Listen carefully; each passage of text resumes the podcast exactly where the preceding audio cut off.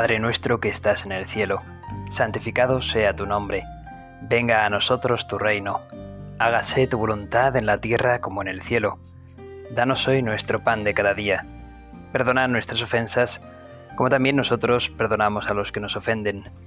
No nos dejes caer a tentación y líbranos del mal. Hoy celebramos la fiesta del Inmaculado Corazón de María. Hoy sábado, un día después de ese viernes de la segunda semana después de Pentecostés, en la que celebrábamos ayer mismo el Sagrado Corazón de Jesús. Un día más tarde, después de Jesús, pensamos en su madre y en su corazón inmaculado. Del Evangelio según San Lucas. Los padres de Jesús iban todos los años a Jerusalén en la fiesta de la Pascua. Cuando el niño cumplió doce años, subieron como de costumbre y acabada, y acabada la fiesta, María y José regresaron, pero Jesús permaneció en Jerusalén sin que ellos se dieran cuenta. Creyendo que estaba en la caravana, caminaron todo un, todo un día y después comenzaron a buscarlo entre los parientes y conocidos. Como no lo encontraron, volvieron a Jerusalén en busca de él. Al tercer día lo hallaron en el templo en medio de los doctores de la ley, escuchándolos y haciéndoles preguntas y todos los que lo oían estaban asombrados de su inteligencia y sus respuestas. Al verlo sus padres quedaron maravillados y su madre le dijo, Hijo mío, ¿por qué nos has hecho esto? Piensa que tu padre y yo te buscábamos angustiados. Jesús les respondió, ¿por qué me buscabais? ¿No sabíais que yo debo ocuparme de los asuntos de mi padre? Ellos no entendieron lo que les decía. El regreso con sus padres a Nazaret y vivía sujeto a ellos. Su madre conservaba estas cosas en su corazón. Palabra del Señor, gloria a ti, Señor Jesús. María conservaba todas estas cosas en su corazón. El Inmaculado Corazón de María. Decimos en la antífona de entrada de la misa de hoy que en mí está toda gracia del camino y de verdad, en mí toda esperanza de vida y de fuerza.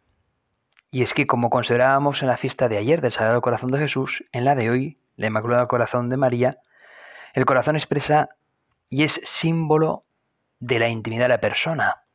Cuando hablamos del corazón de esa persona estamos hablando de su intimidad, de su forma de ser, de su bondad.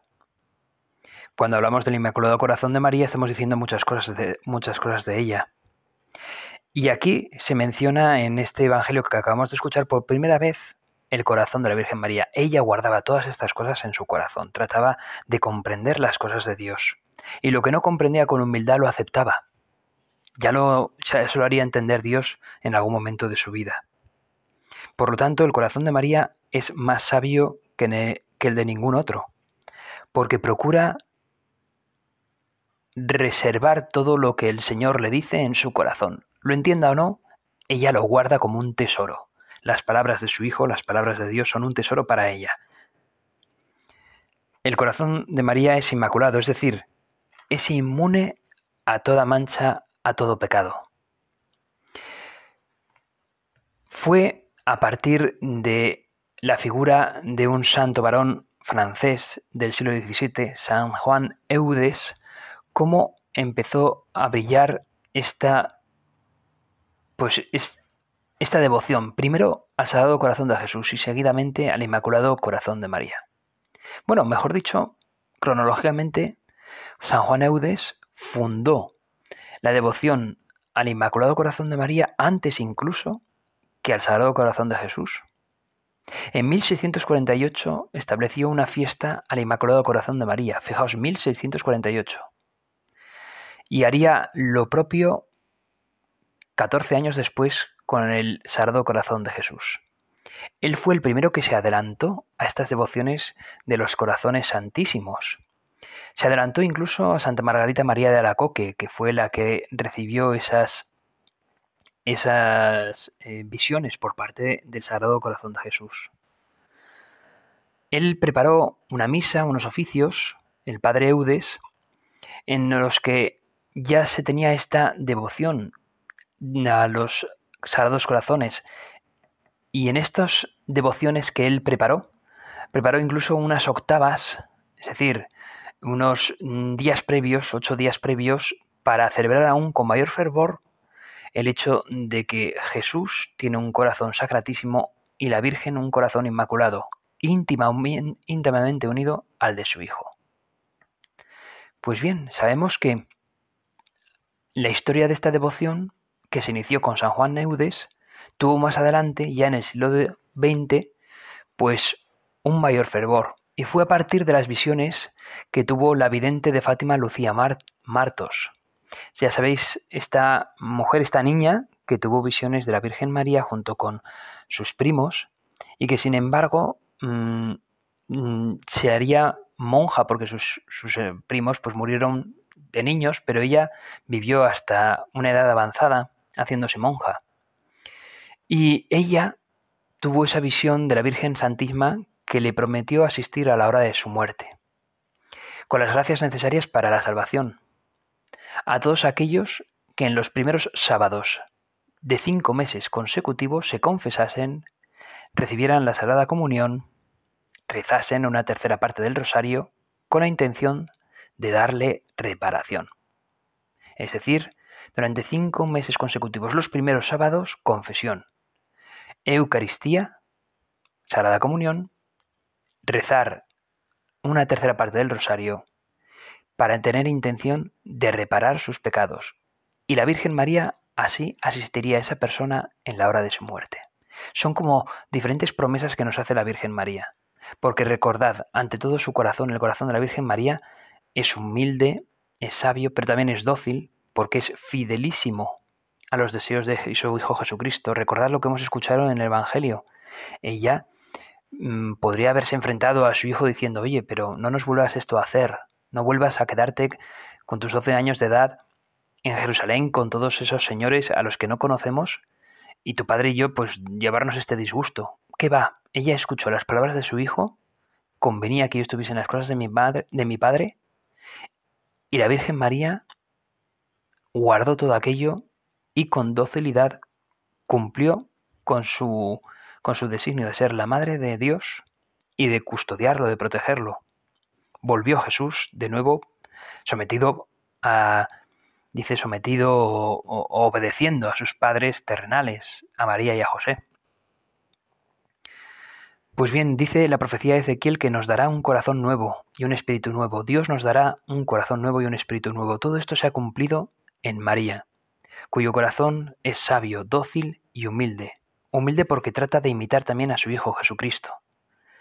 Recordad lo que Cristo nos dice, aprended de mí que soy manso y humilde de corazón. La Virgen María lleva esto también. Todas estas palabras de su Hijo, ella las la tiene en su corazón y trata de imitar a su Hijo.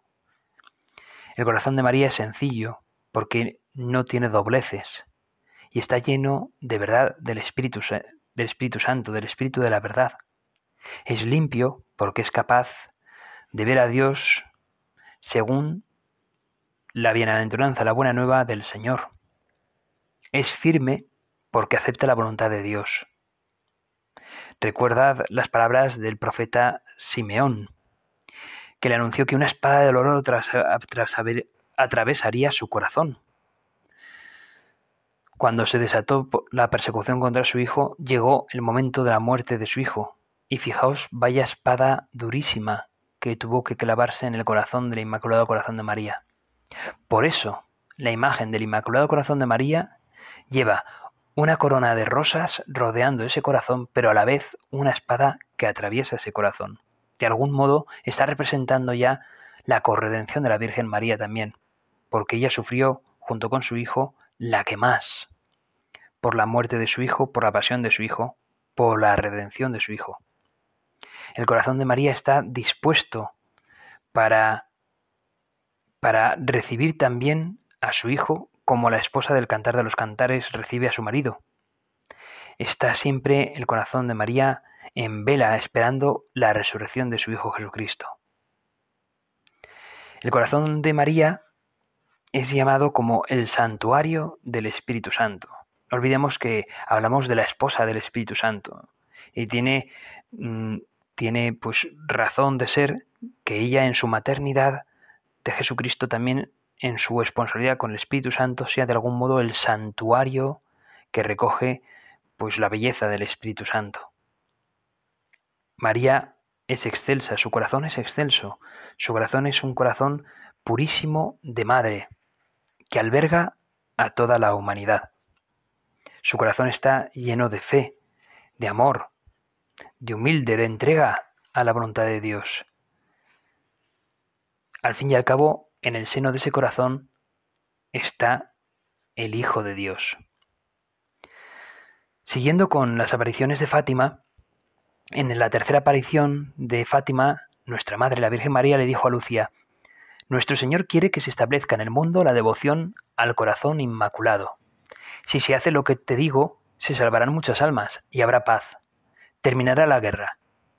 Quiero que se consagre al mundo a mi corazón inmaculado y que en reparación se comulgue el primer sábado de cada mes. Si se cumplen mis peticiones, Rusia se convertirá y habrá paz. Al final triunfará mi corazón inmaculado y la humanidad disfrutará de una era de paz. Por esto mismo ya sabemos lo que sucedería después. Que el Papa Pío XII en 1942 consagraría el mundo al Inmaculado Corazón de María, sin embargo, al parecer, no debió de ser suficiente porque debieron de faltar, como muchos obispos, a esa comunión de la consagración de, del mundo al Inmaculado Corazón de María y por eso haría lo propio el Papa Juan Pablo II pues 42 años después, en 1984. Sabemos que cayó el telón de acero en el 89, que Rusia dejó de ser comunista. Quizás eh, las cosas podrían ir mejor, no solamente para Rusia, sino para toda la humanidad, Occidente también, para todos los países. La verdad es que nos falta convertirnos, nos falta nos falta pues eh, volver de nuevo la mirada a Dios, la mirada a Cristo, pero sin duda, sin duda por lo menos llevamos unos años de paz con respecto a las fuerzas de Occidente y, de las fuerzas de, de, esa Rusia comunista. Ya no existe ese comunismo, al menos en Rusia, y por lo menos vivimos con cierta paz. Esa especie como de guerra fría entre esas dos potencias se acabó. Y digamos que, que hay algunos puentes ya pues tendidos Fijaos el poder que tiene la Virgen María de poner paz entre sus hijos, de establecer puentes donde antes había muros. Lo cierto es que, que Dios cuida de sus hijos y la Virgen María es, por así decirlo, ese baluarte, esa, esa vanguardia del amor de Dios, de la protección de Dios. Démosle gracias a Dios y a los papas, Pío XII en su primer intento, Juan Pablo II en el segundo y definitivo intento, de que hayan podido consagrar el mundo al Inmaculado Corazón de María. Nosotros nos podemos unir, cada uno de nosotros, con devoción a, ese deseo de estar dentro del corazón de nuestra Madre, de su corazón inmaculado, de querer consagrarnos a su corazón inmaculado. ¿Qué madre abandonaría a su hijo? Ninguna. Pues que nosotros sepamos arroparnos, dejémonos arropar por la protección, el manto de la Virgen María, por su corazón inmaculado. Pues bien, en un diálogo entre Lucía y Jacinta, ella, de 10 años de edad, dijo, Jacinta, que tenía 10 años, le dijo a Lucía, a mí me da, a mí me queda poco tiempo para ir al cielo, pero tú te vas a quedar aquí abajo para dar a conocer al mundo que nuestro Señor desea que se establezca en el mundo la devoción al corazón inmaculado de María. Diles a todos que pidan esta gracia por medio de ella y que el corazón de Jesús desea ser venerado juntamente con el corazón de su madre. Insísteles en que pidan la paz por medio del Inmaculado Corazón de María, pues el Señor ha puesto en sus manos la paz del mundo. Fijaos que mm, qué poder tiene la Santa Virgen María para que todo un Dios haya dejado en sus manos, en su, en su corazón inmaculado, el, la paz, la paz del mundo entero. Y es que no hemos de olvidar que, que María es la estrella del mar que nos conduce hacia un puerto seguro, a su Hijo. Por así decirlo, el, el dulcísimo corazón de la Virgen María es la que, la que nos da la recidumbre en mitad de la tempestad, la que nos pone como un refugio firme en mitad del peligro de la zozobra o del hundimiento. Es un puerto, es un barco seguro que nos lleva al puerto firme de Jesucristo. María conservaba todas estas cosas en su corazón, las meditaba en su corazón. Ella tiene eh, todo lo que le sucede de Dios como un tesoro guardado en su corazón, desde el anuncio del ángel sobre la maternidad divina. Ya guardó también en su corazón lo que le sucedió en la noche de Belén, refiriéndose a los pastores y también a la presencia de los magos, lo que el anciano Simeón le dijo, las zozobras del viaje a Egipto. Le impresionó también el hecho de que su hijo se perdiera en mitad de Jerusalén a esos 12 años de edad y las palabras que luego su hijo le dijo tanto a ella como a su marido, a San José. Todo eso ella, María, lo conservaba en su corazón. Jamás olvidó María en los años que vivió aquí en la tierra los acontecimientos que rodearon la muerte de su Hijo en la cruz y las palabras finales de Jesús hacia ella, mujer, ahí tienes a tu Hijo. Desde entonces María es la madre de toda la humanidad. Ella es la que, desde el momento en que dijo sí, hagas en mí según tu palabra, ya guardó a toda la humanidad en su corazón para salvar a toda la humanidad. En el relato de las bodas de Caná, San Juan nos revela un rasgo verdaderamente maternal de corazón de María, su atenta solicitud por los demás. Y es que un corazón maternal como es el del suyo siempre anda vigilando, y nada pasa inadvertido para una madre. En Caná, María se dio cuenta hasta de los detalles quizás más materiales, pero que ayudaban a que la fiesta continuara. Por ejemplo, que no tenían vino. Y esto le dice a su hijo para que, para impulsar ya a su hijo a tener que dar ese paso de, de, mostrarse como alguien que hacía milagros, de mostrarse al fin y al cabo como el Hijo de Dios que era. María reconoce las necesidades de sus hijos antes que ninguna otra persona.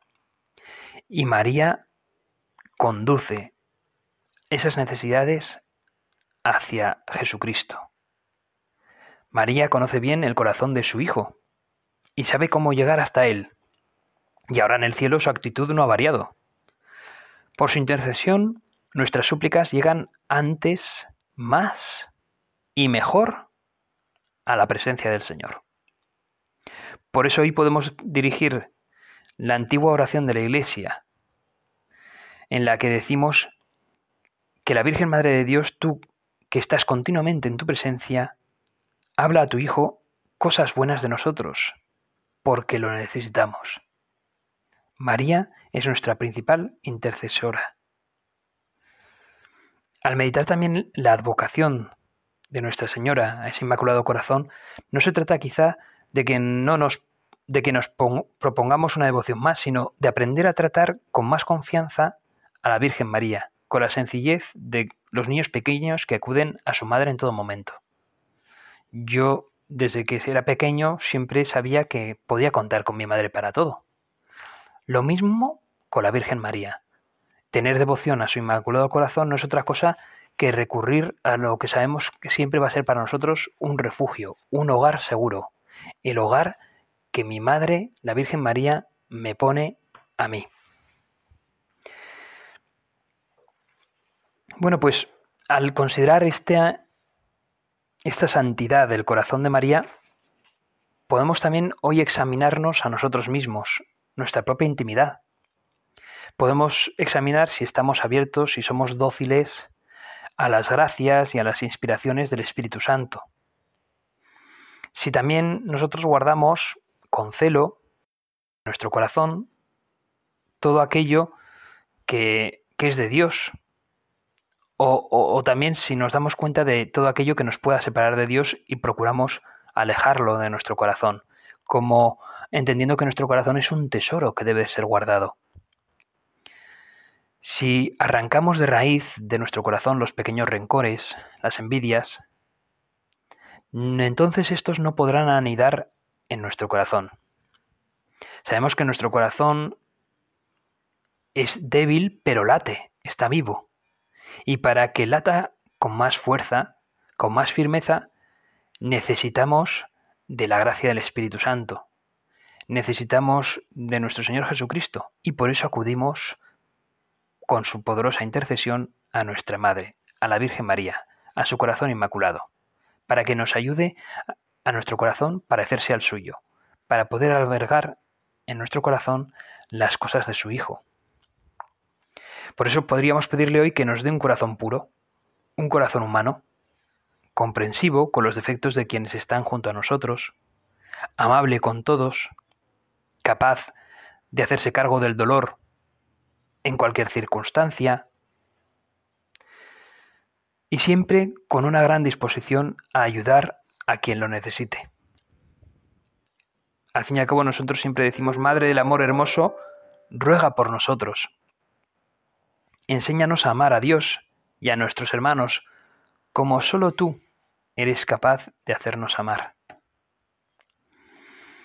Recordamos hoy cómo cuando las necesidades han apremiado a la Iglesia y sus hijos han acudido al corazón dulcísimo de María para consagrar el mundo, las naciones o las familias. Siempre hemos tenido la intuición de que solo en su dulce corazón estamos seguros. Y hoy podemos hacerle entrega una vez más de lo que somos y de lo que tenemos. Dejamos en el regazo de la Virgen María los días buenos y los que parecen malos las ilusiones, pero también las enfermedades y las flaquezas, nuestro trabajo y nuestro cansancio, pero también el reposo, los ideales nobles que el Señor ha puesto en nuestra alma. Ponemos especialmente en sus manos nuestro caminar hacia Cristo, para que ella lo preserve de todos los peligros y lo guarde con ternura y fortaleza, como hacen las madres. Corazón dulcísimo de María, prepárame prepárales a los demás también un camino seguro.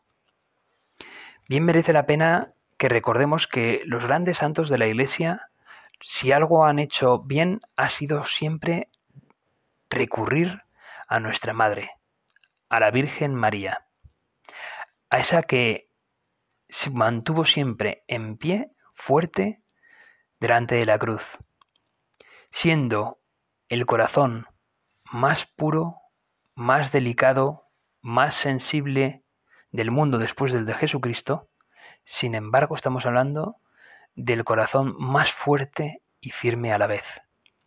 El amor lo puede todo, el amor puede con todo tipo de dolor, el amor al final puede enfrentarse contra el mal en todas sus posturas, en todas, em, en todas sus caras en todas sus máscaras. El amor lo desenmascara todo. El amor vuelve el cauce del río a donde debe ir. Lo ordena todo. Se enfrenta al mal. Lo pone en su sitio. Y con una sonrisa nos hace volver de nuevo a Dios.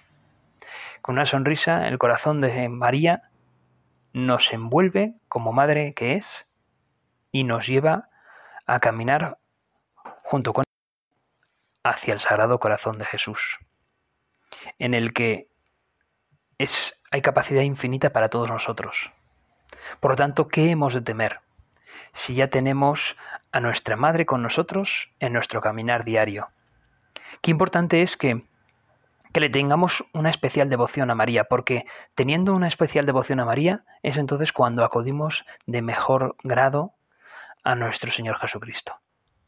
Permitidme que para acabar esta meditación, mm, de algún modo, vamos como una especie de consagración de nuestro propio corazón al corazón inmaculado de la Virgen María. Porque de este modo eh, hacemos lo que, lo que el Papa Pío XII y luego el Papa Juan Pablo II hicieron con toda la humanidad, con todos los países. Consagrarnos de nuevo al Inmaculado Corazón de María. Esto consiste en una oración de consagración en la que pedimos una gracia que, quisiéramos obtener. Luego se reza un Padre Nuestro, una de María y un Gloria. Pues permitidme que lo haga con vosotros. Os animo a que os unáis a las palabras que ahora mismo voy a pronunciar. Después de esas oraciones terminamos por, por hacer una oración especial final a la Virgen María. Dejaré un poquito de silencio para que cada uno presente también la petición en mitad de la oración que voy ahora a hacer. Una petición en la que tú pides por una gracia concreta que deseas obtener por parte de Dios. Y continúo luego con la oración. Acuérdate, Nuestra Señora del Sagrado Corazón, de las maravillas que el Señor hizo en ti. Te eligió por madre y te quiso junto a su cruz. Hoy te hace compartir su gloria y escucha tus súplicas. Ofrécele nuestras alabanzas y, nuestras, y nuestra acción de gracias. Preséntale nuestras peticiones y aquí cada uno pide la gracia que desea obtener.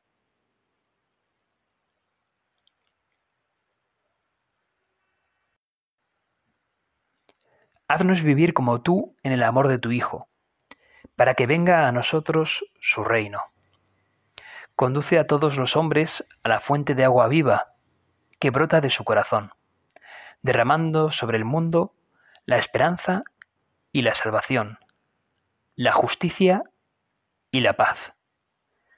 Mira nuestra confianza, atiende nuestra súplica, y muéstrate siempre, Madre nuestra.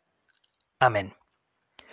Padre nuestro que estás en el cielo, santificado sea tu nombre, venga a nosotros tu reino hágase tu voluntad en la tierra como en el cielo. Danos hoy nuestro pan de cada día. Perdona nuestras ofensas como también nosotros perdonamos a los que nos ofenden. No nos dejes caer en la tentación y líbranos del mal. Dios te salve María, llena eres de gracia, el Señor es contigo. Bendita tú eres entre todas las mujeres, y bendito es el fruto de tu vientre Jesús. Santa María, Madre de Dios, ruega por nosotros pecadores, ahora y en la hora de nuestra muerte. Amén.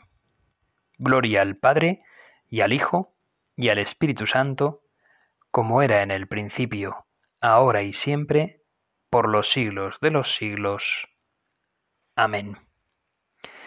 Y finalmente, realizamos una oración dedicada exclusivamente a esa consagración de la Virgen María. Uniros conmigo. Oh Virgen María, oh Virgen mía, oh Madre mía, yo me ofrezco enteramente a tu inmaculado corazón y, y te consagro mi cuerpo y mi alma, mis pensamientos y mis acciones. Quiero ser como tú quieres que sea hacer lo que tú quieres que haga. No temo, pues siempre estás conmigo. Ayúdame a amar a tu Hijo Jesús con todo mi corazón y sobre todas las cosas. Pon mi mano en la tuya para que esté siempre contigo. Amén.